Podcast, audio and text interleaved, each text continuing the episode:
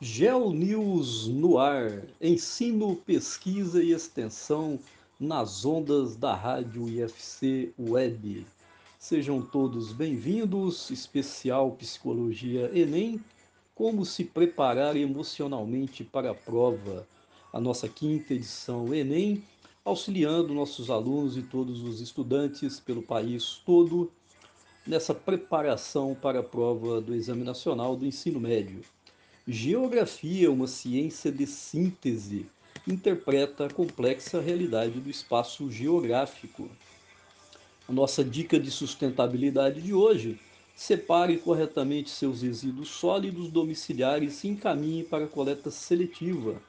Isso irá reduzir a quantidade de lixo nos aterros sanitários e nos lixões e gerar trabalho e renda nas cooperativas de reciclagem de sua cidade.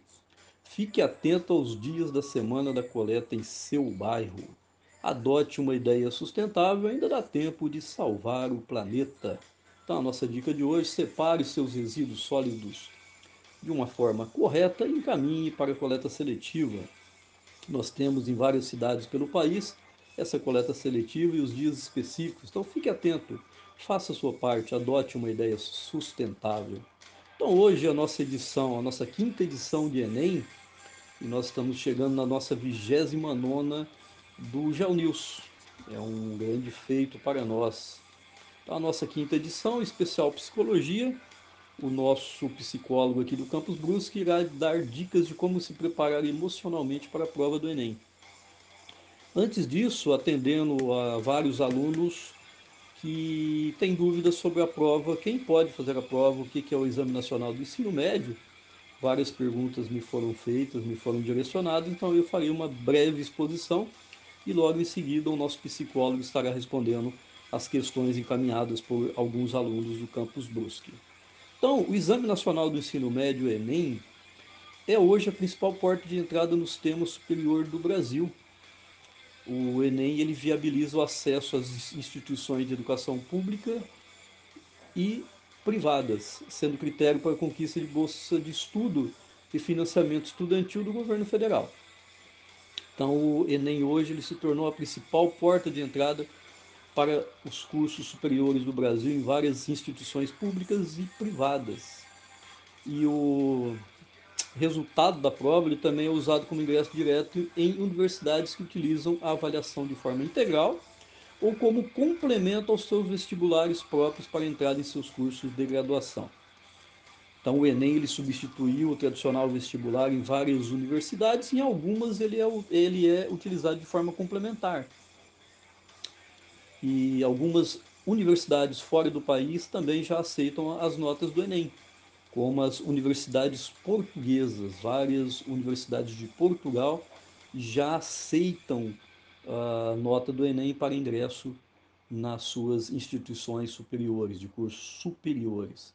E por isso o Enem passou a fazer parte do calendário de estudantes do ensino médio, estão terminando o ensino médio e demais brasileiros que desejam ingressar no ensino superior. A primeira prova do Enem ela foi aplicada em 1998 e tinha o objetivo de avaliar os estudantes que concluíam a última etapa da formação básica. Então, o Enem surgiu para avaliar, uma forma de avaliação dos estudantes, as competências e as habilidades adquiridas ao longo da formação básica. Com o passar do tempo, com o passar dos anos, a prova se tornou mais importante e aguardada pelos estudantes brasileiros que desejam ingressar, ingressar no ensino superior.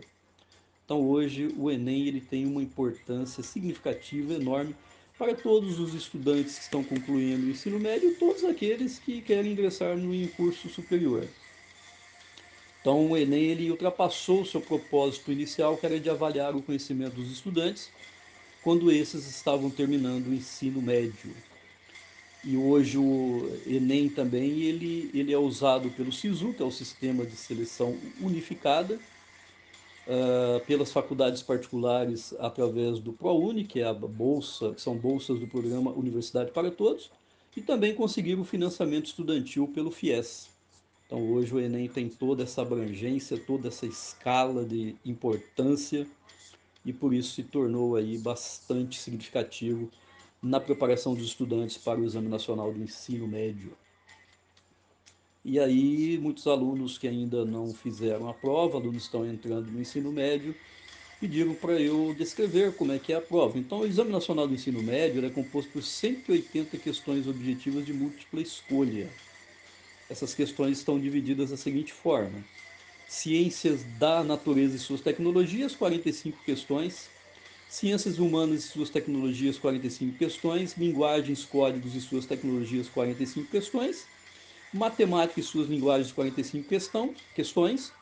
E a redação, que deve ser escrita em texto em prosa do tipo dissertativo ou argumentativo, sobre um tema de ordem social, científica, cultural ou política. Nosso professor de língua portuguesa, nossos professores já deram todas as dicas nos GeoNews anteriores, onde nós contemplamos essa temática do Enem, sobre como é que deve ser estruturada essa redação. O Enem sempre ocorre no mês de novembro, em todo o Brasil, e não é obrigatório. Esse ano, por causa da pandemia, o Enem está marcado para o início do ano, no mês de janeiro. E ele sempre é aplicado em dois dias, sempre aos sábados e domingos. No primeiro dia, nós temos ciências da natureza e suas tecnologias e ciências humanas e suas tecnologias. No segundo dia, linguagens, códigos e suas tecnologias, matemática e suas tecnologias e redação. Então são dois dias. E aí a dúvida dos alunos, quem pode participar do Enem? Qualquer pessoa pode participar do Enem. Basta realizar a sua inscrição pelo site do exame, que é no site do INEP, e assim podem fazer a prova estudantes do ensino médio para testar seus conhecimentos. Então, quem está no ensino médio pode treinar, vamos dizer assim. E quem está concluindo já terminou o ensino médio para ingressar nas universidades, pessoas maiores de 18 anos que não concluíram o ensino médio e desejam obter a certificação de conclusão dessa etapa de ensino. Então, o Enem também serve, serve como uma certificação do ensino médio. Além disso, o Enem permite que pessoas em reclusão também realizem o exame. As provas são aplicadas dentro das unidades prisionais em data diferente ou em datas diferentes das convencionais do Enem normal, vamos dizer assim. As questões exigem a aplicação dos conteúdos na resolução de problemas e uma visão interdisciplinar, com articulação entre vários conteúdos articulados. Então, não são questões isoladas, elas exigem essa, essa visão interdisciplinar e a aplicação na resolução de problemas. Então fica a dica aí. Precisa saber aplicar o conhecimento na resolução de problemas do cotidiano, numa visão interdisciplinar, envolve história, geografia, português, artes, química, física, então é uma visão interdisciplinar. Então, devido a essa importância que o Enem foi adquirindo ao longo do tempo, isso gera ansiedade e nervosismo dos estudantes. Por isso, preparamos esse Enem, esse Geo News especial sobre a preparação psicológica para a prova com o psicólogo do Campus Brusque, por meio de perguntas e dúvidas dos nossos alunos que vão fazer a prova no início de 2021. Então, são seis questões que foram direcionadas pelos nossos alunos aqui do campus, que, é, de uma certa forma, tem como foco essa preparação psicológica, essa preparação emocional. Então, vamos ouvir nossos alunos, na sequência, as perguntas e as respostas do nosso psicólogo, que é o Tiago Fernandes, nosso psicólogo aqui do UFC Campus Brusque. Ele é psicólogo formado pela Universidade do Vale do Itajaí, com especialização em psicologia clínica.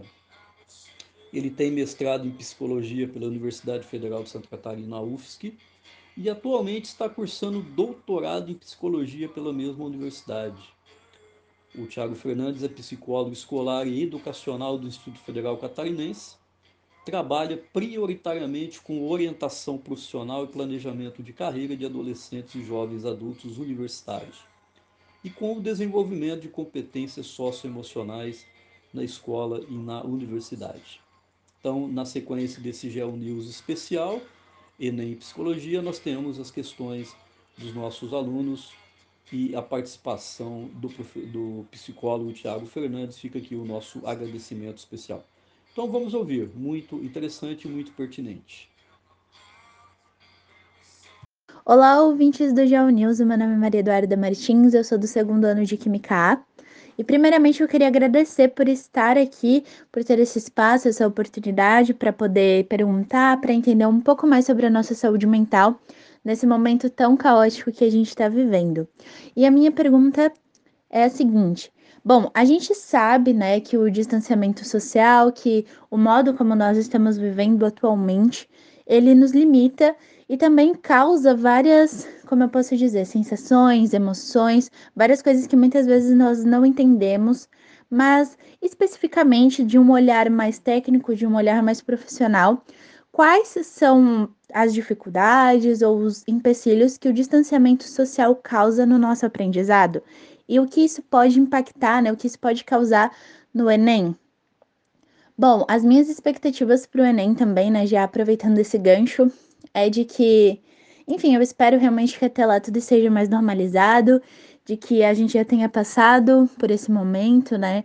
E que a gente tenha a oportunidade de, pelo menos, tentar ter uma chance, porque eu acho que nesse momento que a gente está vivendo, estudar, se preparar para isso é praticamente impossível, falando como aluna, né? É, os professores estão se esforçando muito, os alunos também, mas é um momento muito complicado e é um momento que a gente precisa ter extrema atenção e a gente precisa se cuidar, né? E muitas vezes o nosso cuidado pessoal ele vai sobressair sobre o cuidado que a gente tem com os estudos. Então é isso, eu também queria falar que, enfim, a gente não precisa passar de primeira no Enem, até para os alunos que estão no terceiro ano, eu acho que isso vai servir mais como experiência porque realmente a gente está num momento muito caótico para ter que ter essa preocupação sobre passar numa prova e tudo mais. Então é isso, muito obrigada pelo espaço e obrigada. Olá, Maria Eduarda. Obrigado pela tua pergunta. Primeiramente, quero agradecer o convite do professor Nildo, do IFC Brusque, é, dos membros e equipe aí da Rádio Web do IFC, para poder participar dessa entrevista. É extremamente importante falar sobre saúde mental e competências socioemocionais para lidar com os desafios aí dos estudos para o próximo Enem. E quero aproveitar também mandar um abraço a todos os servidores de FC Brusque, saudar os ouvintes da Rádio Web, os alunos, os pais, comunidade em geral. Né? Sei que os, os conteúdos que, que são disponibilizados aqui na rádio ultrapassam as barreiras de Santa Catarina, chegam até lá o interior de São Paulo e talvez até alguns países da América Latina.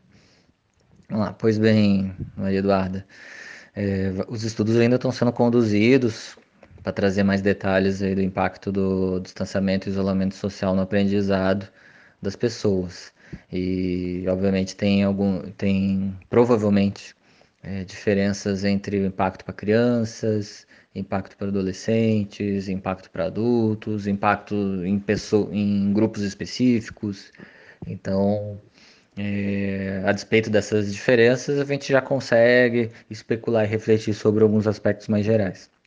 Por exemplo, o primeiro impacto é, para o aprendizado, eu entendo que foi o despreparo geral né, em relação ao distanciamento e isolamento social, é, falando genericamente é, de países despreparados, de escolas despreparadas, das famílias despreparadas, das empresas despreparadas, dos indivíduos né, as próprias pessoas despreparadas para lidar com as consequências de uma paralisação geral que foi totalmente imprevista e não esperávamos também que chegaria a seis meses, como a gente está hoje, de, com medidas restritivas. É, antes a gente tinha um modo de funcionar, uma rotina muito previsível. Uh, empresas tinham horário para começar, horário para terminar, o expediente, os funcionários chegavam a determinado horário, batiam um ponto para entrar, batiam um ponto para sair, os estudantes nas escolas, das universidades, né, tinham uma rotina muito bem organizada de horário né, para chegar, é, né, dava 7h45, você tinha que estar dentro da escola, é, se faltava dois, três dias seguidos, a escola entraria em contato contigo para saber se aconteceu alguma coisa. Enfim, tinha essa presença física do professor, o ritmo ditado pelo teu grupo de amigos ali dentro da escola, né, que era um espaço é, entendido como adequado para estudar. Aí, de repente, do nada, né, as pessoas tiveram de lidar com o fato que elas que teriam que organizar essas rotinas sozinhas, sem tantos, sem auxílios externos ou sem tantos auxílios externos. É, além disso, esse espaço que a pessoa está tendo que organizar sozinha, dentro da sua rotina, muitas vezes não é o mais adequado, as casas não estavam preparadas para receber pais, mães, né, que trabalham em home office, por exemplo, e crianças dentro de casa estudando. Então tem mesas inadequadas, muitas vezes, uma iluminação inadequada, um espaço barulhento. Às vezes tem que dividir o computador com os irmãos, com os pais. Isso quando tem, né, um computador adequado em casa. A internet é deficitária ou ela cai muito ou ela é muito lenta é, ou tem um pacote de dados limitado, enfim, uma série de, de, de problemas aí que podem impactar o aprendizado das pessoas. É, então aí a, o distanciamento, isolamento social acabou acentuando a, as desigualdades. Então a gente vê, pode conseguir observar alguns grupos que podem estar mais privilegiados, tendo condições mais adequadas de aprendizado, e outros grupos em condições piores, no sentido físico mesmo, falta de, eh, de auto-organização, organização da família para lidar com as tarefas da escola, dos estudos para o Enem. Algumas iniciativas estão sendo feitas para reduzir esse problema. Tem, por exemplo, o Instituto de Informática da Universidade Federal do Rio Grande do Sul, que estava recebendo computadores usados, consertando esses computadores e doando para alunos que não tinham maquinário adequado para acompanhar as aulas. Então, é possível observar algumas iniciativas para reduzir as barreiras de aprendizado quando as tecnologias são, ah, são um grande carro-chefe aí na mediação da, da aprendizagem. É, voltando aos aspectos individuais, o que, que eu entendo? Que os alunos que anteriormente à pandemia, anteriormente ao isolamento social, que já eram mais organizados em relação à escola, que mantinham um caderno bem organizado, que utilizavam a agenda com os compromissos do mês, né, que estabeleciam metas de aprendizado para si, que tinham apoio da família. Esses alunos, eles conseguem obter melhores resultados apesar do distanciamento social. Né? Tem algum impacto, mas mesmo assim eles conseguem se adaptar melhor a esse novo momento. Já os alunos que não, já não conseguiam manter uma organização escolar anterior, né? que não utilizavam agenda, que não possuíam metas claras de aprendizado, ou que tem às vezes um ambiente familiar mais conturbado, menos encorajador, esses poderão ter as maiores dificuldades para aprender nesse momento. Daí, nesses casos, nesse caso último que eu citei especificamente, é, sugere-se fortemente que esses alunos busquem é, ajuda de, das equipes de apoio pedagógico de suas escolas, né, converse com seus pais abertamente sobre o assunto, sobre as dificuldades que têm enfrentado, com seus amigos de confiança, né, enfim, de modo a receber é, suporte para lidar com as dificuldades, as barreiras que têm dificultado aí, é, dificultado aí seu avanço no, no aprendizado e nos seus estudos, né?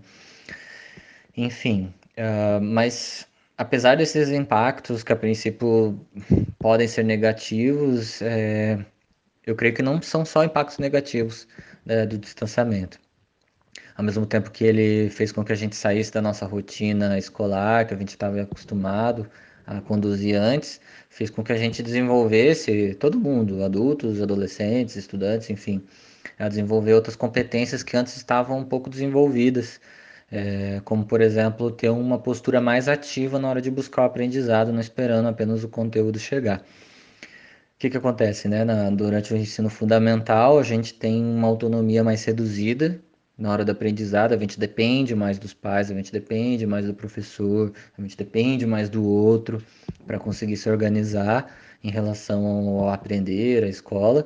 E a partir do ensino médio, em geral, a gente vai começando a ter um pouquinho mais de autonomia, sendo um pouco mais ativo é, em relação ao aprendizado. Isso vai ter um pico ali na, na universidade, inclusive muitos alunos do ensino médio sentem isso quando eles se veem cheio, uma escola no ensino médio que não trabalha autonomia, é, pode fazer com que o, o aluno chegue na universidade e tome um choque, porque daí é, a, o nível de autonomia exigido é muito maior.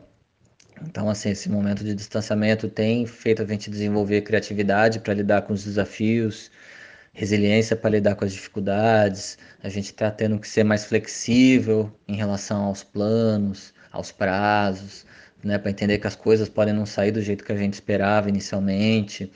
A gente está tendo que tolerar mais frustração, vários planos que a gente teve não foram colocados em prática, foram postergados ou foram cancelados Então a gente está tendo que aprender a tolerar mais a frustração ainda. E, enfim, tendo de pensar em planos, não só no plano A, mas planos B, plano C, plano D justamente porque a gente não tem mais controle é, sobre todas as variáveis é, de um mundo imprevisível, pode acontecer várias coisas, né? Os prazos podem mudar, enfim, então a gente está tendo que lidar com isso. É, várias pesquisas internacionais aí conduzidas no Brasil também já já têm apontado há um bom tempo que as competências socioemocionais estão é, sendo tão requisitadas quanto as competências técnicas no mundo do trabalho o que que acontece? Antigamente se requisitava a pessoa ser um ótimo técnico, é, ter uma graduação, ter um nível superior e, e tudo mais, que são competências técnicas, mas ultimamente tem sido requisitado competências que a gente chama de soft skills ou competências socioemocionais, que é a capacidade de tomar decisão, é, de tolerar frustração, de dar ajuda e receber ajuda do outro. Então, assim, a gente pode ver como um aspecto positivo também de aprendizagem a gente desenvolver essas competências socioemocionais que são importantes no mundo atual. É... Bom, por fim, assim, com exceção daqueles. É, é, a gente precisa falar sobre isso também, né? Com exceção daqueles alunos que fazem cursinho preparatório, os demais estudantes de escola pública, geralmente, eles sempre meio que estudaram por si mesmos, né? Para o Enem. É, algumas escolas até fazem alguns projetos pontuais e eventuais para ajudar no Enem, né? A própria Rádio Web está né? Tá fazendo uma série de programas dedicados, né, para dicas de prova e tudo mais. Mas em geral, assim, a organização, a intensidade do estudo, o desejo de fazer a prova, ingressar no curso superior, sempre foi do próprio estudante, né? Sei que muitas vezes esse desejo tem aí uma pressão familiar, né, uma pressão social, é, quando boa parte né, dos teus amigos vai fazer a prova e você meio que vai junto, né? É, de qualquer modo, é o aluno que estuda. É ele que sai de casa para fazer a prova, é ele que senta por horas para responder as questões né, durante os dois dias do Enem. Então, assim, no momento atual, em que as pessoas estão mais sozinhas, elas, elas, elas poderão se dar conta né, que esse momento vai exigir um nível de autonomia, vai exigir uma tomada de decisão, de de ser responsável pelas nossas escolhas, né? De saber escolher entre fazer alguma outra coisa, estudar, entre assistir alguma coisa no YouTube, assistir aulas de preparação para o Enem no YouTube, enfim. Né? Eu fico pensando assim, será que se não tivesse Covid e esse distanciamento social longo que a gente está vivendo, será que o governo do Tocantins, por exemplo, criaria um canal no YouTube para ajudar os estudantes a estudar em casa para o Enem? Não sei. É, inclusive fica a dica aí, o governo do Tocantins lançou um canal chamado Tô de Casa no Enem, ou Tô no Enem, se digitar esses termos, você pode encontrar ah, esses, esses vídeos que são professores ajudando né, os alunos a estudarem para o Enem. É, e fico pensando assim, será que sem o Covid alguns alunos iriam formar grupos de estudo, como eu tenho observado, para se ajudar mutuamente né, nos estudos para o Enem? Né? Talvez essas iniciativas só tenham ocorrido né, para poder lidar com as dificuldades que a gente está vivenciando hoje. Não que os outros anos não tinha vídeos no YouTube sobre estudar para o Enem, mas esse ano, por causa do distanciamento, foi potencializado o envio desses vídeos. Então, assim, uh, apesar de ser parecer meio sedutor no primeiro momento a gente cravar de imediato assim que o momento atual desgraçou com os estudos para o Enem, atrapalhou demais. Eu entendo que, assim, apesar desses impactos negativos existentes, também tem uma série de outras oportunidades e potencialidades que a gente pode desenvolver aí outras competências, inclusive de solidariedade, formando grupos de estudo entre alunos que têm mais dificuldade, enfim, empatia para a gente, quem sabe, ouvir nosso colega que está com dificuldade, ajudá-lo e tudo mais. Olá, bom dia, boa tarde ou boa noite, dependendo do horário que vocês estão ouvindo. Eu sou a Mayra, representante do Grêmio Estudantil. E quando se trata da realização de vestibulares, principalmente a prova do Enem, a gente cria muita expectativa, né? Porque desde muito pequeno a gente é, é, incentivado com esses pensamentos de, ah, mas lá na frente o vestibular, ah, mas a prova do Enem, etc. E isso se dá, um, dá uma grande ênfase quando a gente entra no, no ensino médio, né? que muitas vezes começa essa ansiedade, porque é muita coisa em um curto período de tempo. É o momento em que você vai escolher qual profissão você vai seguir, qual vai ser, quais são, quais são suas metas, seus sonhos. É um momento de você definir. Claro que a vida inteira é esse momento, mas parece que dá mais uma, uma acelerada no processo quando a gente está passando de adolescente para a vida jovem para ir para a vida adulta, né? E a gente, nesse processo de conciliar os estudos da escola com o estudo para vestibulares, muitas vezes a gente acaba se perdendo mentalmente, a gente acaba esquecendo de olhar para dentro.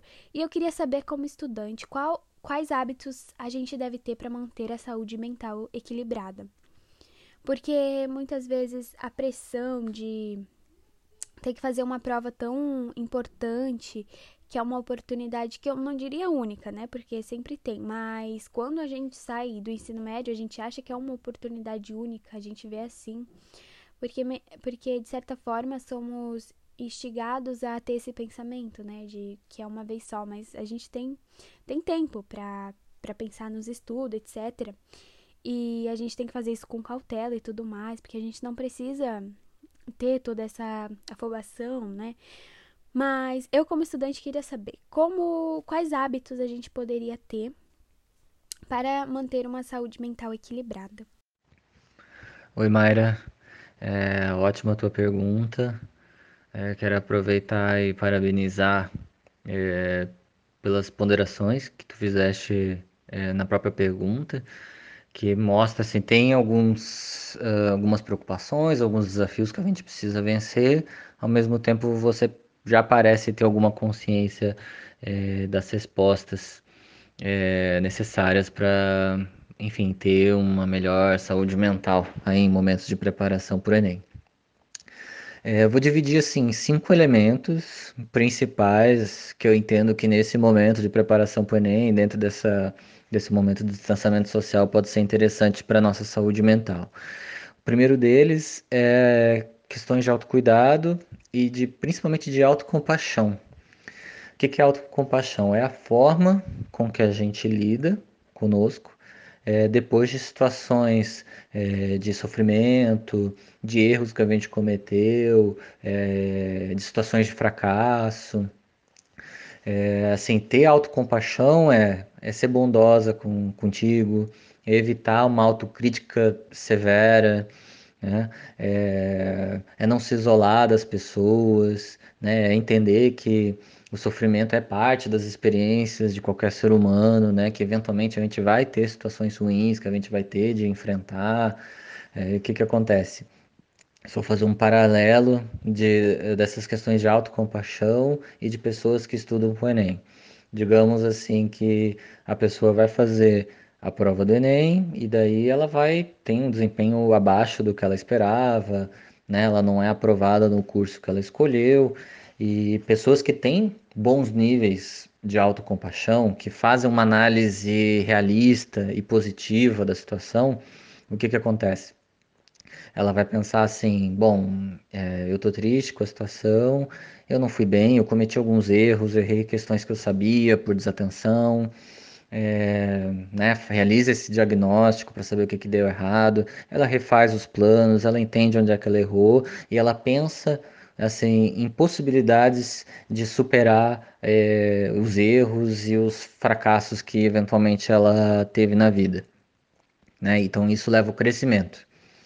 Outras pessoas que não têm bons níveis de autocompaixão, não, não, não têm autocompaixão para consigo mesmas, o que, que acontece? Na mesma situação de não ter sido aprovada no Enem, ela começa assim, ela não faz um diagnóstico, ou se faz um diagnóstico, ela faz uma autocrítica assim que ultrapassa a proporcionalidade do erro.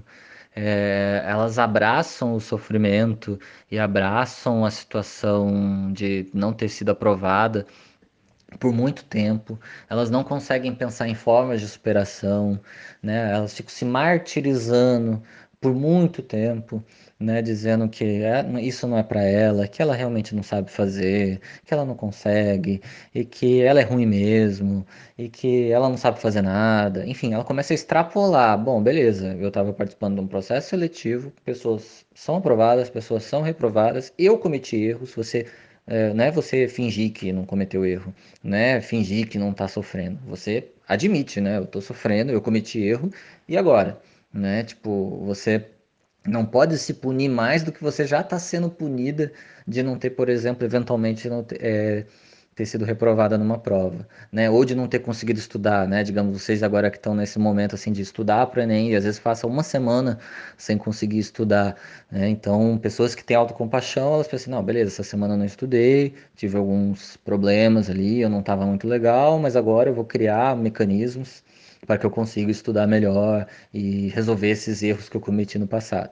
Né? Então, essas são pessoas que têm autocompaixão, né? E, e as pesquisas mostram aí que pessoas que têm melhores níveis de autocompaixão têm menos sintomas depressivos, têm menos sintomas ansiosos, inclusive têm melhor desempenho acadêmico. É, é, o que, que acontece? Não é que elas, ah, a pessoa tem autocompaixão, automaticamente ela vai bem em prova. Não é isso. Mas quando ela erra, e, e eventualmente todo mundo vai cometer erros, ela faz uma análise mais realista desses erros de como superá-los. É, enquanto pessoas que têm menores níveis de compaixão, elas vão mal numa prova, cometem algum erro e aí elas ficam se martirizando por muito tempo. E isso provoca, enfim, é, pode provocar uma baixa auto, é, uma autoestima ruim, uma autoestima mais baixa, enfim, uma série de mecanismos que podem prejudicar no futuro o desempenho acadêmico. Então, esse é um ponto, autocompaixão. Uh, segundo, é, redução da ansiedade exacerbada, ou da ansiedade severa. O que, que acontece? A gente às vezes tem aquela ideia que a ansiedade é automaticamente ruim. E a ansiedade, ela não é ruim. Inclusive, a ansiedade ela pode ser muito boa para algumas coisas, né? É o nível de ansiedade quando ele ultrapassa o nível adequado, é que ela pode prejudicar as pessoas. Ou seja, você tem uma tarefa que é fazer a prova do Enem.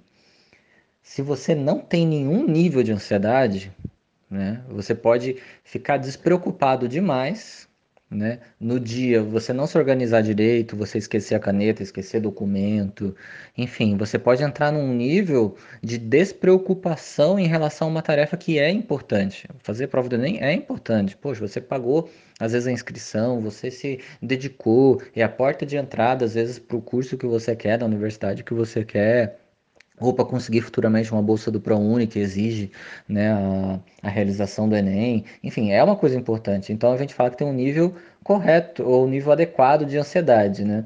Que que, que acontece? Um, em níveis adequados de ansiedade, você fica em alerta, né? Te deixa você esperto que você tem alguns desafios a vencer e te ajuda a se organizar para fazer essa prova. Te ajuda, assim, a, aquela ansiedade no nível bom é aquela que vai te mover para frente. Né? É, e o que, que acontece? Quando a ansiedade começa a entrar num nível muito alto, ah não, uma ansiedade muito grande, ela começa a te paralisar. Porque daí você começa a ficar com medo, você consegue, começa a ficar muito irritado, começa a ficar com muito receio né, de várias coisas e você não consegue focar, não consegue sentar e estudar, você fica muito. É, e levanta da cadeira, e daí você, a hora que você começa a ler, daqui a pouco você lembra que tem que lavar a louça, enfim, começa a buscar é, situações de fuga. Então, a gente fala que tem uma curva adequada para ansiedade. Então, quando essa ansiedade está demais, então você precisa dar uma desacelerada, né? E, e uma das formas de fazer isso, de reduzir a ansiedade, é você fazer coisas que você gosta, fazer esportes, é, praticar atividades físicas em geral. É, tem gente que faz técnicas de respiração, tem gente que faz meditação é, contato com a natureza, ou vão jogar, enfim, qualquer coisa que te mantenha mais no tempo presente e menos com a cabeça num tempo futuro que é incerto, que é incontrolável. A gente tem um, um controle limitado do futuro. Né? Pessoas que querem controlar o futuro é, provavelmente vão ficar muito ansiosas, porque a gente vê assim, ah, o que, que eu consigo fazer em relação ao futuro, né? o que, que eu posso fazer em relação a ele. O que está para além de mim eu não tenho controle. Então, assim, é, pessoas vivendo muito no futuro, a gente tenta trazer um pouquinho mais para o momento presente. Muitas pessoas, por exemplo, não conseguem almoçar sem saber, por exemplo, assim, almoçam com o celular do lado e daí tá mais preocupado ali em responder mensagem ou ver qualquer outra coisa do que o que tá comendo, assim. Então acaba é, não sabendo é, curtir a comida, é, saber que que, eh, que sabor que tem a comida, que cheiro que tem, enfim, nem coisas simples as pessoas estão conseguindo fazer porque elas estão com a cabeça em outro lugar. Então, é, níveis de ansiedade exacerbados precisam ser controlados e isso leva a uma melhor saúde mental nesse momento. É, outra questão importante é manter uma rede de contatos pessoais ativa, né? uma rede social ativa, que não é rede social é, Instagram ou, ou Facebook, falando assim, é manter contato com pessoas, não se isolar, né? manter contato com colegas, com seus familiares, com seus amigos, seus professores, ainda que virtualmente agora em momentos de distanciamento social. Enfim, a gente tem que cuidar em relação ao isolamento social. Né? Conversar com a tua família e com aqueles que você considera importantes sobre a prova, sobre teus projetos de vida no futuro, né, para que essas pessoas é, te deem encorajamento, né, é, conversar com aquelas pessoas que podem te fortalecer nesse momento é super é, importante, enfim, né, a gente está num momento assim de transição, né, na adolescência para é, fase adulta, que é uma transição importante. Então, assim, se você conseguir buscar suportes, né, suportes sociais de professores, amigos, familiares, é super importante nesse momento para você se sentir acolhida e ter uma melhor saúde mental. É, outra dica que eu posso mencionar assim para você, você falou um pouquinho na tua, na, nas tuas ponderações na pergunta, é sobre como a gente lida com o imprevisto, né, com mudanças. É, o que, que acontece? É, muita gente tem crença muito rígida em relação à mudança, assim. É, ah, não, se eu não passar de primeira no Enem, eu nunca mais vou conseguir passar. É, só tem um caminho possível, né? Então as pessoas começam a colocar umas crenças muito rígidas em relação ao mundo que ele pode mudar. É, a gente não tem controle sobre tudo. Então a gente tem muitas chances de se frustrar se a gente quer a gente não tem um plano B, não tem um plano C, né? As coisas eventualmente não vão é, seguir na, na, trajetória que a gente deseja, né? E agora o Covid explicitou isso de modo mais forte, assim, né? Mas hoje, para você viver no mundo de hoje, você tem que abraçar a mudança como algo natural, né? Pessoas que são mais rígidas em relação a mudanças podem ter mais dificuldade em termos de saúde mental e aquelas que entendem a mudança como a mudança ou imprevisto como algo que pode acontecer e que a gente tem que estar preparado para isso, elas podem ter uma melhor saúde mental. Então, assim, para finalizar, o quinto elemento que eu gostaria de falar é em relação à comparação com os outros, que é uma coisa bem comum na adolescência, mas é principalmente a comparação negativa, é, que muitos alunos fazem agora na preparação para o Enem. O que, que acontece? você olha para o teu lado e às vezes você olha para o teu colega, ele consegue pagar um cursinho, tá fazendo um cursinho fora do horário, e daí você pode se comparar dizendo assim, bom, eu não estou fazendo cursinho, ele está fazendo, logo ele vai sair bem e eu vou estar para trás. Ou, enfim, os outros colegas que não estão fazendo cursinho, mas eles estão conseguindo se organizar melhor para estudar, é, ou com condições melhores.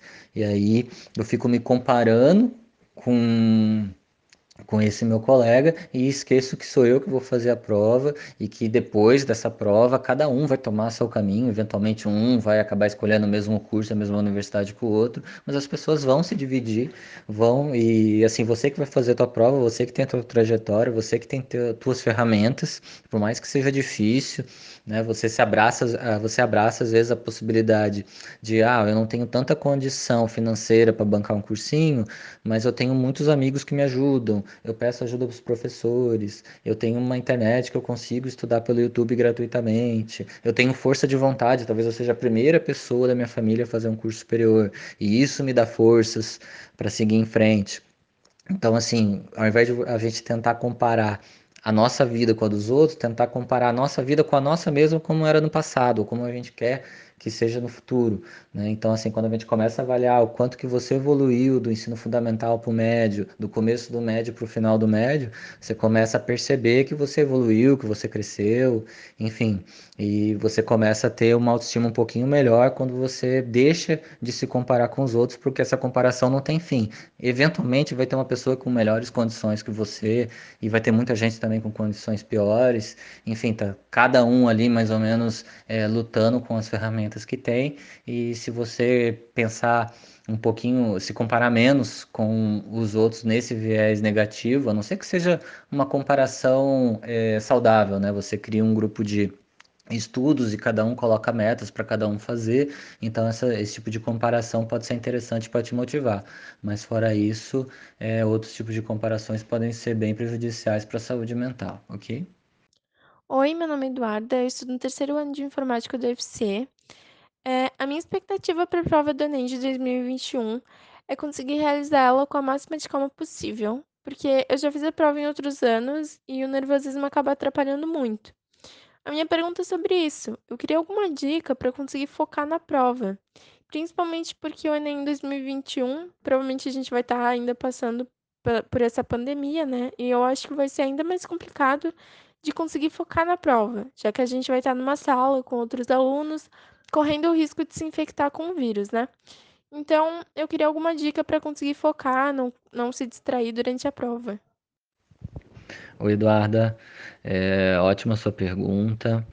É, obrigado por enviá-la. É, é, uma, é uma demanda trazida por bastante gente que faz prova de concurso e, e provas do Enem, que começam a reclamar que ao longo da prova acabam perdendo um pouco o foco, acabam se distraindo. E qualquer barulho de gente abrindo um pacote de salgadinho, o barulho do ar-condicionado, ou um carro buzinando lá fora, acaba distraindo a pessoa é, e atrapalhando né, na, na prova. Outro ponto, assim, eu vou fazer uma reflexão que serve para a maioria das pessoas saudáveis.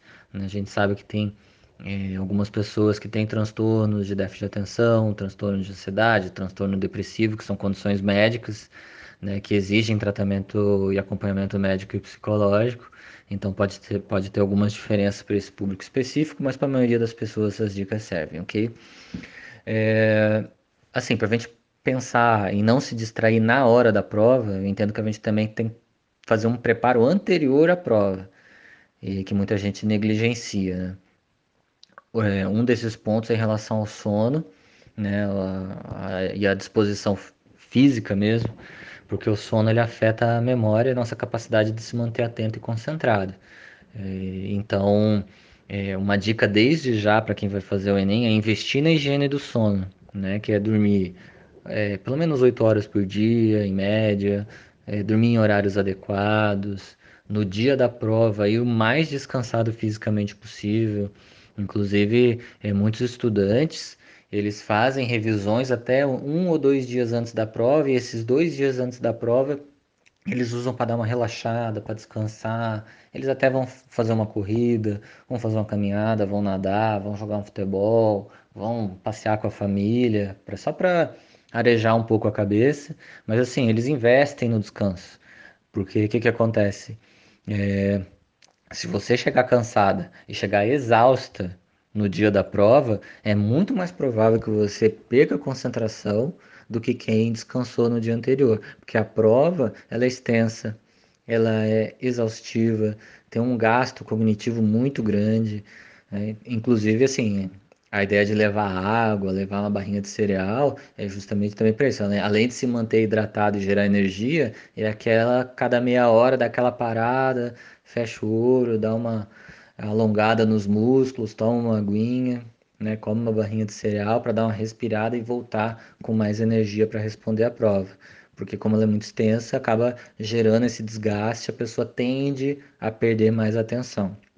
Então, assim, no dia da prova, além de ter dormido bem, né, aconselha-se chegar cedo no local de prova, porque se você deixa para chegar meio que em cima da hora, você ganha mais uma preocupação, você ainda corre o risco de aparecer na, nos vídeos dos atrasados do Enem. Então, assim, chegue cedo mesmo, assim, é um plano familiar, plano teu de chegar bem cedo, evitar correria, né? Quando você estiver dentro da tua sala, prestar atenção no ambiente que você tá, a hora que receber a prova, o foco é na prova, né? Você vai ter um tempo ali que o fiscal vai te entregar a prova, que você não pode abrir ainda, mas assim, já vai pensando, já vai focando nela, como que na, na, na, organização que você pensou para responder essa prova, né? a hora que você receber é, autorização para abrir a tua prova, é, faça com tranquilidade, assim, não dá para perder tempo, mas ao mesmo tempo não dá para se desesperar ali, é, siga teu cronograma, que a, a tendência é você fazê-lo com mais atenção do que aqueles mais desesperados. É, mas mesmo assim, se mesmo você tomando todos os cuidados de sono, de chegar cedo, né, de, esses elementos que eu citei, se ainda assim for difícil se concentrar, é, sugiro fazer uma pausa a cada cinco questões, a cada oito questões, porque o que acontece? Passando 10, 15 minutos, é, a gente começa a cansar da atividade que a gente está fazendo, a gente começa a desvirtuar da, do objetivo. Então, assim, você, hora que fez 5, 6 questões, você para, toma uma aguinha, fecha o olho, respira durante 30, 40 segundos, né? Você pode olhar a tua sala, ali onde você está, e depois volta para mais 10 ou 15 minutos de atenção plena. Porque se você ficar, às vezes, muito tempo, você vai gerando ali um, um looping de desatenção que pode ser complicado. Então, você quebrar as atividades em menos tempo pode ser interessante a nível de, de manter a atenção. E outra coisa que eu aconselho também para ajudar é você, sim, começar sempre pelas questões mais fáceis, né, que você consegue responder, que é rápido para te responder, que é quase automático para você responder, porque daí você evita esses devaneios iniciais em questões extremamente difíceis né? E você cansa menos também, porque assim a prova ela é extensa e cansativa. Então, se você começa por questões muito difíceis, achando ah, tô cheio de energia, vou começar pelas mais difíceis, você pode cansar muito rápido. E se você cansa seu corpo cansar muito mais rápido, você ele vai começar a pedir por, por esses devaneios, essas distrações, né? Olhando para coisas irrelevantes é, e tudo mais, né? Então, assim, começar pelas mais fáceis é, vai, vai poder gerar mais confiança em você, você vai fazer mais rápido, vai, vai passar muito mais rápido o tempo ali, quando você vai ver, quando chegar nas difíceis, né, quando tiver mais tempo de prova, aí tudo bem que você vai precisar de mais tempo para responder, só que aí você já passou pelas mais fáceis e as questões médias, então daí se você eventualmente tiver algum nível de distração, já é esperado, porque final de prova a gente já está muito mais cansado, ok? Olá a todos, eu me chamo Daluane Dognini e sou estudante do terceiro ano de Química B do Instituto Federal Catarinense do campus de Brusque. Diante de tudo que nós estamos vivenciando com a pandemia do coronavírus, eu converso bastante com as minhas amigas sobre o EAD e sobre o Enem. E nós percebemos que estamos nos sentindo apreensivas com a prova, porque sabemos que precisamos nos dedicar as atividades do EAD e também tirar um tempinho, que nem sempre é possível, para estudar os conteúdos e a redação da mesma. E isso tem nos deixado ansiosos, pois sabemos que a prova está chegando e não nos sentimos tão preparadas para realizá-lo. Com base nisso, eu gostaria de saber como nós poderíamos lidar com as nossas emoções e com essa pressão da chegada do Enem. Obrigada! Oi, da Luane. É bom receber uma pergunta sua. É, é, e é uma pergunta bem relevante porque é, muitos estudantes agora se veem, né, principalmente os que estão no terceiro ano do ensino médio, tendo que lidar com as tarefas da escola e também com os estudos para o Enem e com outras atividades, né? Enfim, muitas outras pressões, né? Como a escolha profissional, e outros, ah, né, questões afetivas, enfim, muitos aspectos em é muita coisa, muita decisão e muita atividade em pouco tempo. E isso às vezes acaba sobrecarregando as pessoas, elas tendo dificuldade de lidar com as próprias emoções. E como a dica principal, ela sabe como lidar com as emoções e a chegada do Enem. Um, um aspecto que um, um, grande percentual de pessoas tem muita dificuldade ou nunca sequer parou para pensar nisso é se ela sabe nomear o que está sentindo primeiramente. Né? As pessoas têm, em geral, dificuldade de saber se, se elas estão com raiva, se estão tristes, se estão com medo, se estão preocupadas, se estão decepcionadas. Né? E cada, cada sentimento, cada emoção é, é, exige determinado tipo de é, comportamentos para você lidar com elas e muitas pessoas, se você não sabe o que você está sentindo, é, obviamente você vai ter mais dificuldade de emitir comportamentos que, que ajudam a reduzir ou lidar com, esses, é, com essas emoções que você está sentindo. É, por exemplo, no caso do Enem, você pode é, se sentir, por exemplo, pressionada vendo muita gente estudando com condições melhores que a sua, em termos de tempo, às vezes podendo fazer cursinho e você não podendo fazer por uma série de motivos, e isso te deixar com medo, com raiva ou triste, você não sabe o que você está sentindo. E é, essa, essas emoções vão, você não consegue lidar com essas emoções, elas vão te tirando as tuas poucas energias restantes para conseguir estudar com algum foco. Então, assim, por isso que é importante, eu já falei na outra resposta, a presença de familiares que te deem suporte, né, e encorajamento, e outros grupos de apoio, que pode, podem ser o pessoal da igreja, pode ser os teus professores, pode ser os amigos próximos, colegas de classe, né, e pessoas que possam te fortalecer e te motivar né, são super é, bem importantes nessa hora ter é, grupo de pessoas que gostam da gente e que possam nos orientar em relação a isso, em relação ao que a gente está sentindo, né, que sejam compreensivas e tudo mais.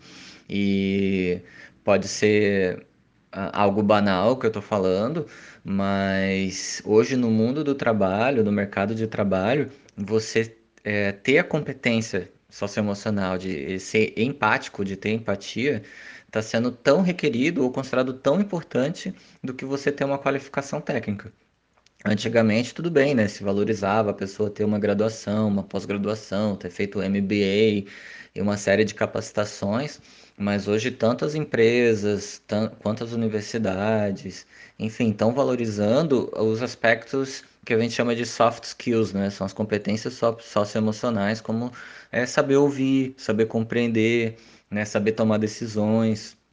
Então, assim, inclusive várias escolas é, de elite no Brasil e no mundo têm utilizado, as escolas públicas também, algumas têm, têm projetos para isso, para desenvolver essas competências de a, reconhecer as próprias emoções, lidar com as próprias emoções, é, dar, é, oferecer ajuda para alguém que esteja precisando e, e, também saber receber ajuda. Então, é um aspecto super relevante. Saber lidar com as emoções está sendo aí um, algo bastante discutido, não só na preparação para o Enem, mas em outras circunstâncias também.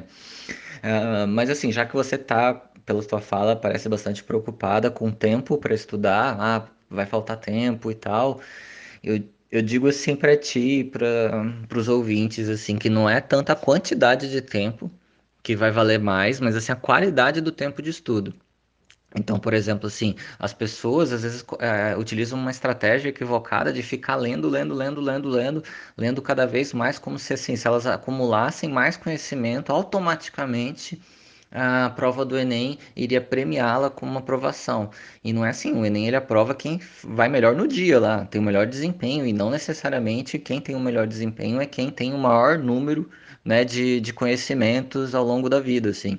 Então, você utilizar nesse, ah, eu tenho pouco tempo, é, beleza, eu tenho pouco tempo para estudar, então não vou conseguir me aprofundar em algumas coisas, mas, por exemplo, se você tem pouco tempo, tem uma estratégia chamada, por exemplo, de mapeamento de prova, que você, por exemplo, você pega a prova do Enem e, e vê quais são as, as, as, as, perguntas fáceis, quais são as médias e quais são as difíceis. Aquelas que, as mais fáceis que você responde rápido e na hora, é muito tranquilo para ti. As médias, aquelas que exigem algum nível de reflexão, que você tem que pensar um pouquinho mais, as difíceis, assim, que você de fato vai ter muita dificuldade para responder se você conseguir responder.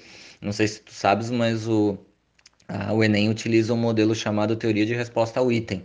E nele, ah, pessoas, às vezes, que acertaram o mesmo número de questões podem ter pontuações eh, diferentes. Por quê?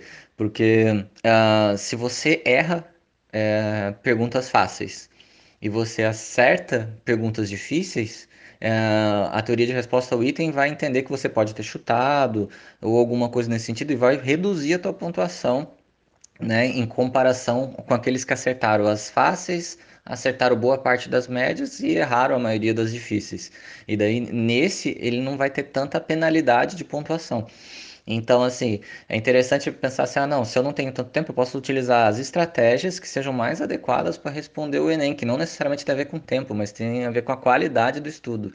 Então, assim, eu não sei, obviamente, eu não conheço ah, quais são as estratégias que você está utilizando, mas só para te lembrar que você passou 12 anos, pelo menos, na escola até agora, já está há 3 anos no ensino médio, então, assim, você está aprendendo todo dia, você está resolvendo provas, exercícios simulados, né? Está aprendendo durante esse tempo, você está aprendendo de algum modo, então, assim, esse conhecimento já está aí contigo, então, a preparação para o Enem exige é, algumas estratégias que não necessariamente tomam tempo, como essa estratégia do mapeamento de prova para saber as, as, perguntas fáceis, médias e difíceis. Elas não demandam tempo, mas às vezes as pessoas não fazem achando que é, tem que ficar acumulando, acumulando cada vez mais conhecimento, como se isso fosse automaticamente premiar na hora da prova. Tá? Então, assim, é, só para recapitular, então, assim, nomear as emoções, que tá, saber o que está sentindo, acho que é o primeiro passo, e ter uma rede de apoio para te ajudar é, a lidar com essas emoções, esse nervosismo do Enem. E, assim, para lidar com essa falta de tempo, eu sugiro pensar na qualidade do estudo e não na quantidade, em estratégias que, que sejam adequadas para você responder a prova, ok? Bom dia, pessoal. Boa tarde ou boa noite. Meu nome é Duda. Eu faço parte da Rádio UFC Web. Sou estudante do segundo ano do Técnico em Química, o integrado do Instituto Federal Catarinense aqui do Campus Brusque. E eu sou uma das convidadas que vai fazer duas perguntas para o psicólogo. É, eu, montei essas, eu montei essas perguntas de acordo com o tema vestibular, Enem, etc. E não são perguntas só minhas, mas que meus colegas se fazem, meus amigos próximos se fazem, e que eu sei que é a dúvida de muitos jovens. A primeira é como conseguir se manter emocionalmente estável, saudável em meio a uma pandemia onde a gente tem que estudar sozinho em casa, é, buscando bons resultados nos vestibulares futuros. Como que a gente consegue fazer isso? Como que a gente consegue trabalhar nosso psicológico? Como que a gente consegue se concentrar de fato e buscar uma força de vontade para estudar, já que a gente não tem a companhia dos nossos amigos, a gente não tem muita ajuda dos nossos professores. E a segunda é como preparar o emocional para um possível resultado ruim no Enem ou nos vestibulares, enfim.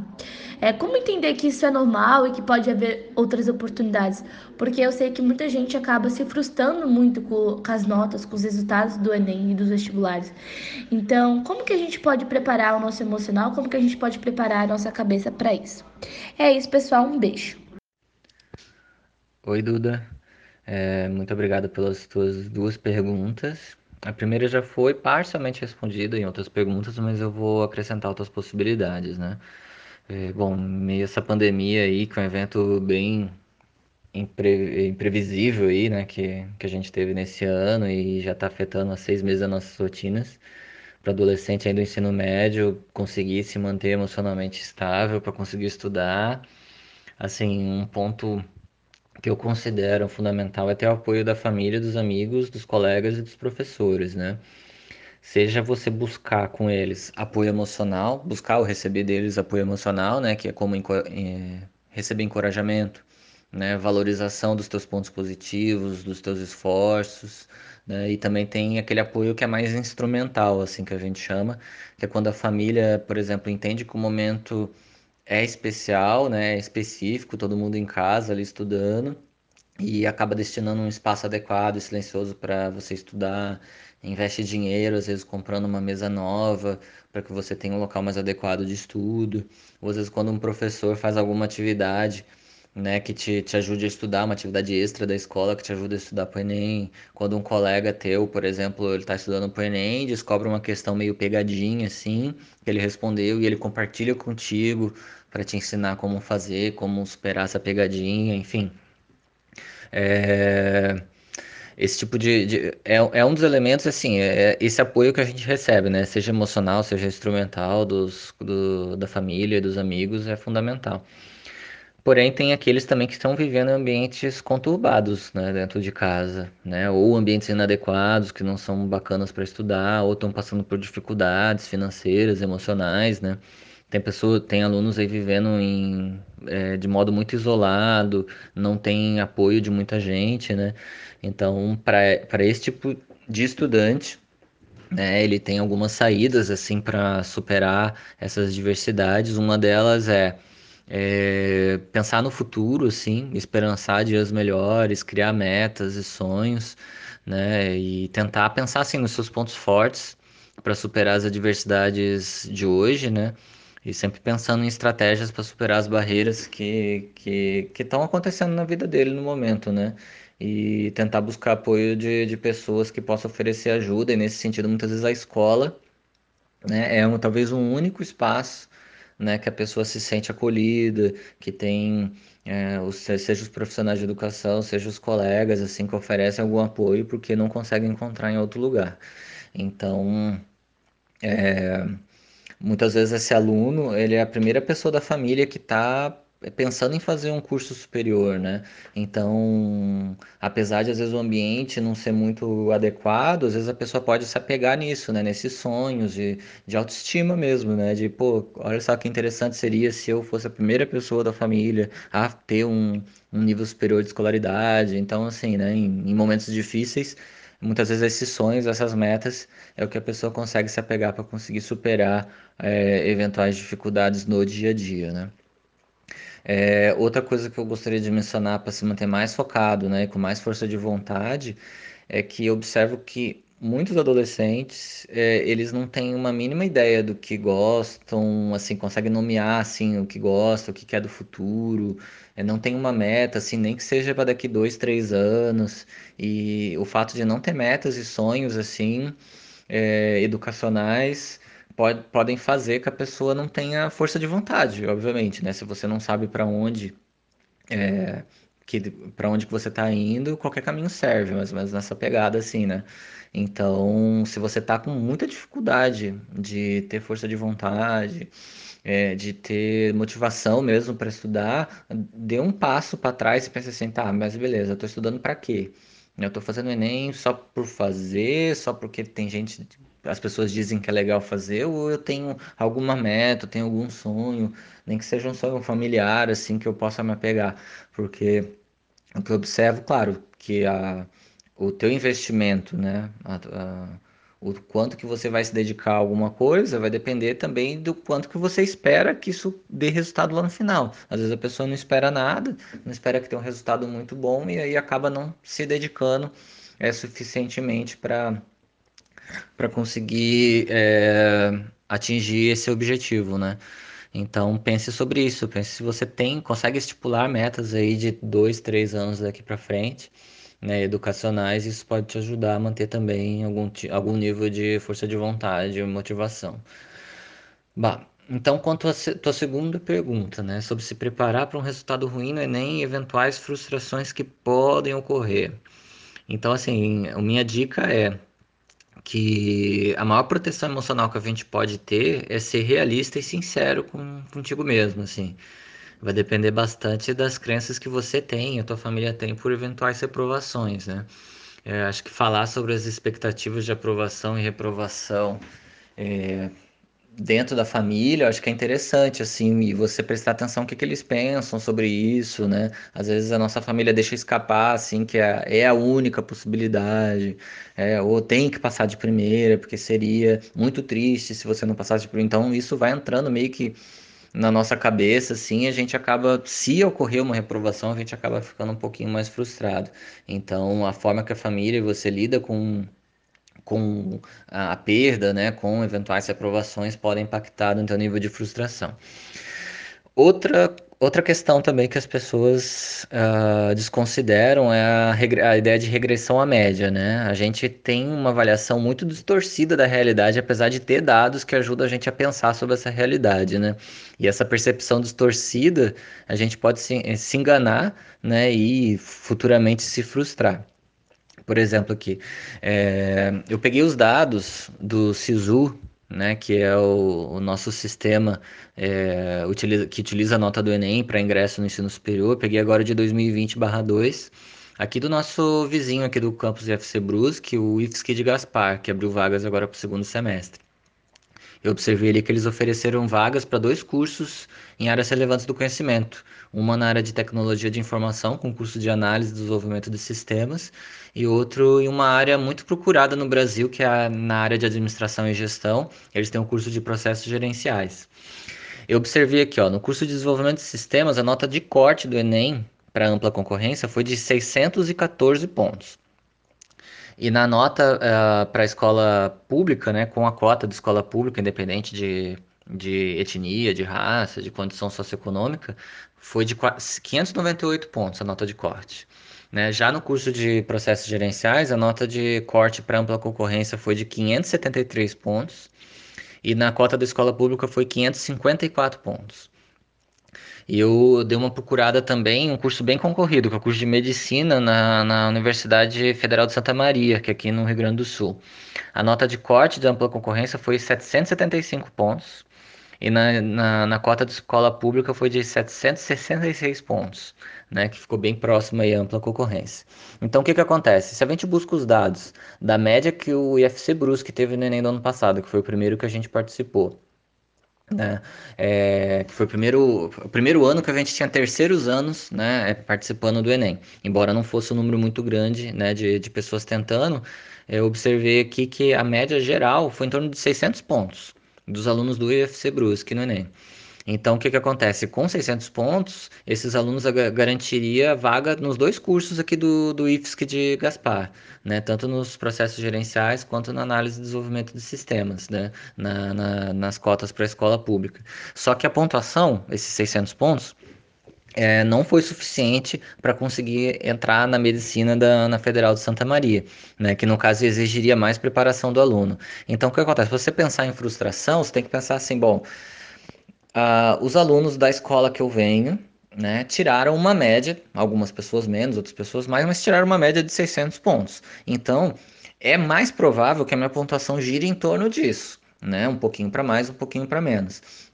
Então, assim, qualquer pessoa que almeje tirar 700 pontos, 750 pontos, né, vai entender que eh, talvez tenha que realizar uma preparação melhor do que a média dos alunos da escola que eu venho. Então, isso vai variar, obviamente, de escola para escola. Tem escola que vai ter uma média menor, tem uma escola que vai ter uma média maior, mas isso dá uma ideia. A gente não pode, por exemplo, entrar achando que vai tirar 900 pontos no Enem, 850 pontos, sendo que na média, é mais provável que fique em torno de 600. Então, assim, você ir com, uh, fazer essas pesquisas e verificar mais ou menos qual que é o teu nível, você pode resolver, por exemplo, como treineiro, a partir do primeiro, segundo ano do ensino médio, para saber assim, bom, isso aqui é mais ou menos quanto eu tiro, então eu já sei onde é que eu errei e posso é, arrumar, posso reavaliar isso. E quem não fez como treineiro pode pegar provas anteriores, testar, resolver essas provas do Enem e ver mais ou menos né, o, o, a quantidade de acertos. A pontuação vai variar porque eles utilizam é, a teoria de resposta ao item que acaba modificando, mas você tem uma ideia pelo menos de número de acertos né, que você pode ter. Então, assim, acho que a ideia de, também de você não se frustrar é você ser realista. Assim, né? O, qual que é o meu nível e qual que é o nível esperado que a minha escola atinja mais ou menos, ou pessoas mais ou menos do meu nível atinjam no Enem, tá? Olá, meu nome é Diogo Rocha, eu sou estudante do terceiro de Química B. Minhas expectativas para a prova do Enem são altas, pois de todos dizem que é uma prova complicada e estressante de fazer, assim se dizer. E a minha pergunta é como que se lida com o nervosismo autoimposto pré e pós-prova? Fala Diogo, tudo bem? Obrigado pela tua pergunta. É, então, primeiramente pensar aí como se lida com nervosismo autoimposto pré e pós-prova, né? O nervosismo é um, um, conceito um pouco amplo, assim, tem a ver com irritabilidade, geralmente, ou ansiedade. Então, vou responder com base mais ou menos nessa, né, nesse conceito de irritabilidade né, e ansiedade em relação à prova, ok? É, bom, se você tem expectativas altas em relação à prova, né, primeiramente, é, e entende essa prova como complicada e estressante, essas próprias expectativas já colocam você em sinal de alerta, né, que pode ser interessante para você tomar atitudes que tornem a prova menos complicada para você, né? Então pode ser algo positivo, esse, essa ansiedade que você está sentindo, porque daí te deixa alerta para realizar uma série de, de, de atividades e comportamentos que possam te ajudar na prova, né? É, mas é interessante, ah, beleza, a prova é complicada, é estressante, mas você consegue pensar também quais são tuas potencialidades para fazer a prova, é, sugiro pensar, além desses aspectos negativos, assim, da prova, na, assim, nas diversas possibilidades que você tem para ir bem na prova, né? Isso poderá te dar confiança para encará-la de um modo mais tranquilo, né? Que você começa, a, a prova é complicada, é estressante, vírgula. Em compensação, ao longo, da minha, ao longo do meu desenvolvimento escolar, eu fui um aluno dedicado, eu estudei bastante, em geral eu tenho um bom desempenho, eu estou preocupado em me sair bem com a prova, então isso pode gerar bons resultados. Então, assim, o discurso que a gente cria em relação à prova também pode impactar nos nossos comportamentos, né, para que as coisas saiam melhores, né?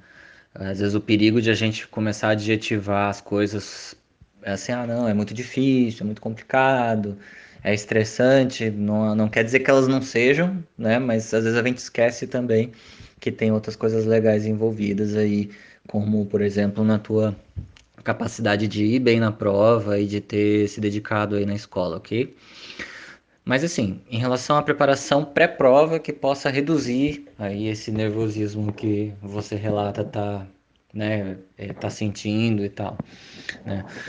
Bom, um, um dos principais erros que algumas pessoas cometem no Enem, que eu já respondi na outra pergunta que foi dada, é focar muito na quantidade do conteúdo, né?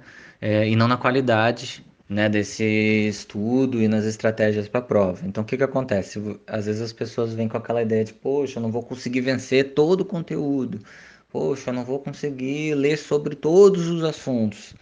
Né? E muitas vezes assim, você tem um conhecimento bom, um nível bacana de conhecimento, e daí você pode ter esse pouco tempo, às vezes, que você tem para a prova, você pode investir em estratégias, na qualidade da prova, não exatamente no conteúdo, na quantidade de, de, de coisas a se estudar, né? É, também comentei ali no, na outra pergunta que o Enem ele não aprova quem necessariamente tem o maior conhecimento, mas sim quem desempenha melhor na prova no dia. Né? É, é óbvio né, que quem, quem passou na prova também tem um nível bom de conhecimento, mas também tem muita gente com bons conhecimentos que não são aprovados na prova, porque acreditam que a prova vai premiar a quantidade de conhecimento acumulado e não quem se saiu melhor ali nas estratégias do dia da prova. Então, assim, uma das formas que eu aconselho a driblar um pouquinho esse nervosismo, essa ansiedade pré-prova, é, é dedicar um pouco mais de tempo em como estudar e não na quantidade de conteúdo. Tá? Então, assim, um estudante de ensino médio convencional que está fazendo ensino médio vai fazer a prova, é muito difícil é, que ele vença todo o conteúdo dentro do tempo que ele tem né? Então, assim, outra dica que eu dei na outra, na outra resposta foi realizar o mapeamento das questões fáceis, médias e difíceis. Tá? O Enem é construído com base na teoria de resposta ao item, né? Então, esse, esse modelo, ele pune quem erra questões fáceis e acerta as difíceis. Então, digamos que alguém tenha acertado 40 questões, outra pessoa acertou 45, mas se quem acertou 45 não teve tempo de responder algumas fáceis e acertou algumas difíceis, ele poderá ter um desempenho menor do que aquele que fez menos questões, que fez 40, só que ele, esse que fez 40 ele acertou, digamos, as fáceis e as médias. Então ele acaba sendo premiado, entre aspas, né, ganhando uma pontuação melhor se comparando aquele outro candidato. Então, assim, uma forma que eu vejo de reduzir a ansiedade e o nervosismo é se preparar para essas estratégias de mapeamento né? Então, o que, que eu sugiro? Você pegar uma prova anterior e só identificar em leitura dinâmica mesmo. Você lê o anunciado, lê ali algumas alternativas, pensa assim, ah, essa aqui é fácil, é médio, é difícil. É, e aí você divide é, em três, né? Em, em, questões fáceis, em questões médias, em questões difíceis, e começa a responder na ordem, né? Das fáceis para as médias e depois as difíceis. Porque se faltar tempo para responder as difíceis, ou você por aventura não saber resolver, pelo menos você resolveu as médias, as, as, as fáceis e as médias já. Tá? Então, essa é uma, é, é uma saída interessante, não focar na quantidade, mas sim na qualidade do teu estudo. É, outra coisa que também ajuda a reduzir a ansiedade e o nervosismo é se permitir ter momentos de descanso para fazer outras coisas que você goste e que assim te desligue dos estudos em algum momento, né? Então, pelo menos aí duas, uma ou duas vezes por semana tem um dia de descanso que você vai jogar, vai fazer alguma coisa que tu goste, praticar um esporte, ver teus amigos, enfim, né? Então, assim, é dormir bem, é um aspecto que ajuda também na redução da ansiedade, do nervosismo, né?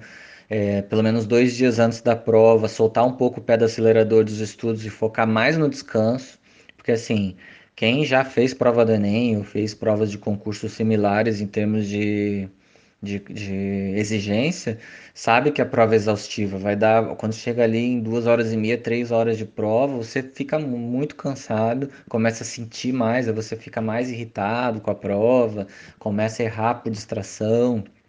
Então, quanto mais tempo você tiver é, descansado para chegar no dia bem, né? Maior será a tua facilidade de se lembrar os conteúdos que você estudou e tal. E daí, automaticamente, você pode ter um desempenho melhor que se você tivesse chegado é, muito nervoso ou sem estar descansado no dia da prova, né? Então, assim, outra coisa que ajuda também a lidar com o nervosismo é muitas pessoas, assim, sentem culpa por não conseguir dar conta, às vezes, de estudar para o Enem. Né? Tem alguns autores que falam para você assim, como estudar é um hábito, né? Você ter um bom resultado nos estudos envolve hábito. Às vezes você coloca metas muito altas de estudo. Por exemplo, você diz, ah, não, hoje eu vou estudar três horas nem todos os dias até o dia da prova. Então vai ter um dia que você vai ter muita coisa para fazer, vai estar tá muito cansado, não vai conseguir estudar essas três horas. E aí você pode se sentir culpado ou nervoso por não conseguir dar conta. Tem alguns autores que pedem para você criar metas pequenas, chega a ser ridículo, assim, ah não, todo dia eu vou resolver uma questão anterior do Enem. Mas assim, não tem falta, por mais que eu esteja bem com, é, com bastante coisa para fazer no dia, esteja cansado, pelo menos todo dia eu vou resolver uma questão. Então, o que, que acontece? É mais provável que você consiga, por exemplo, sentar, nem que seja antes de dormir ali, resolver uma questão, daí, putz, você resolveu rapidinho, numa dessas você resolve mais uma, mais duas, e quando você vê, você passa mais tempo ali estudando. Então, ter metas, criar metas de estudos é, alcançáveis e fáceis de você cumprir também ajuda na, nessa redução de culpa e desse nervosismo, tá? É, em relação pós-prova, né? Que você fosse, ah, como é que lidar com pós-prova também, né? Então, assim, se você não foi, porventura, não for bem na prova, não conseguiu o necessário para ingressar no curso que você escolheu e tal, então, assim, um aspecto é você realizar o diagnóstico do que faltou para superar o necessário para aprovação, né? Fazer essa avaliação, assim, né? Ah, como é que eu fui, onde que eu errei, ah, esse aqui é meu ponto fraco, esse é meu ponto forte, né? Claro, a gente sempre joga para ganhar, né? Quando você vai participar, você pensa, obviamente, em ser aprovado de primeira, mas assim, não tem vaga para todo mundo, né? E, e, alguns cursos são mais concorridos ainda. Então, o que que acontece? Inevitavelmente, a preparação para o Enem para alguns é, pode levar é, mais que um ano, né? Você pode fazer, ficar às vezes um, dois anos estudando para é, para o Enem, até ser aprovado, né? No curso que você quer, na universidade que você quer. Então, assim, Claro, após você saber de uma eventual reprovação, não ter conseguido ser aprovado, a pessoa vai passar alguns dias tristes, né? Ele pode essa reprovação pode quebrar com uma série de planos, expectativas que você teve, né? E, você tem que começar a pensar às vezes num plano B, né?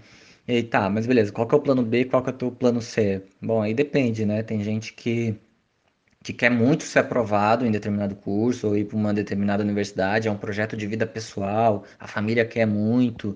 Então, assim, a família pode ajudar nesse aspecto a focar no ano que vem, né, já seu ensino médio, para quem estiver no terceiro ano, para, assim, você é, ter uma dedicação total pro Enem, uma preparação específica para o Enem, para você ser aprovado no ano seguinte ou nos outros, né?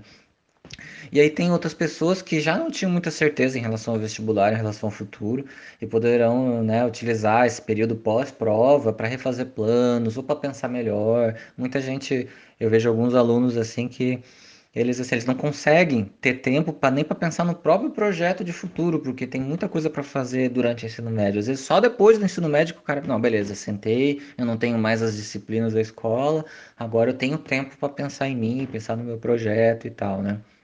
Não que não dê para fazer isso durante o ensino médio, mas algumas, alguns estudantes têm dificuldade. Então, assim, é, às vezes esse período pós-médio, depois da reprovação, pode ser um tempo legal para você, de fato, se dedicar aos estudos para o Enem. E daí tem outras pessoas que vão querer aliar os estudos para o novo vestibular, né, caso não seja aprovado, com outras experiências diferentes, né? Tem alunos que querem ingressar no mercado de trabalho para ter uma experiência, às vezes até levantar dinheiro para pagar o cursinho, né? Trabalha durante o dia e levanta um dinheiro para pagar o cursinho que ele vai fazer à noite, para se manter estudando. Tem gente que tem esse perfil, né, de estudante, estudante, então você vai querer continuar estudando apesar de não ter sido aprovado. Então, assim, essas foram algumas dicas, tá, Diogo, para você conseguir lidar com essa ansiedade, com esse nervosismo. Daí tem algumas outras respostas aqui durante a entrevista que também podem te ajudar, tá? Então, gente, é, é, chegamos ao final aí da minha contribuição nessa sessão especial da Rádio do UFC é, Brusque, a Rádio Web do UFC Brusque sobre saúde mental e Enem. Espero ter ajudado em algumas reflexões. É, claro, elas foram feitas aí de modo simples e que fossem generalizáveis aí para a grande maioria das pessoas, mas claro que algumas situações específicas que demandam intervenções mais pontuais, mais focadas no, em cada indivíduo, né? Então, assim, quero agradecer o convite do professor Nildo e dos demais envolvidos aí na rádio, além das perguntas aí dos alunos e alunas, tá? Quero mandar um abraço a todos os servidores do FC Brusque, os técnicos, docentes, um abraço para a equipe do CISAI aí que oferece suporte educacional aos alunos. É, quem estiver no segundo ano aí e for fazer a prova, aproveite para treinar bem, sentir como é que é fazer o Enem, para daí no ano que vem fazer aquela tentativa mais bem qualificada. E quem estiver no terceiro ano, as dicas finais são essas, né? E não, não se esquecer de estudar, estudar as estratégias de como resolver as provas e não apenas ficar acumulando mais e mais conhecimento, né? Não esquecer de fazer os simulados, né? Ou seja, fazer as provas anteriores, verificar onde que errou e tentar é, acertar e procurar vídeos assim para saber como resolver aquelas questões que você não conseguiu, descansar bem na véspera, né? De e da prova e responder as fáceis e médias primeiro, deixando as difíceis para o final, ok? Um grande abraço a todos, muito obrigado e até a próxima.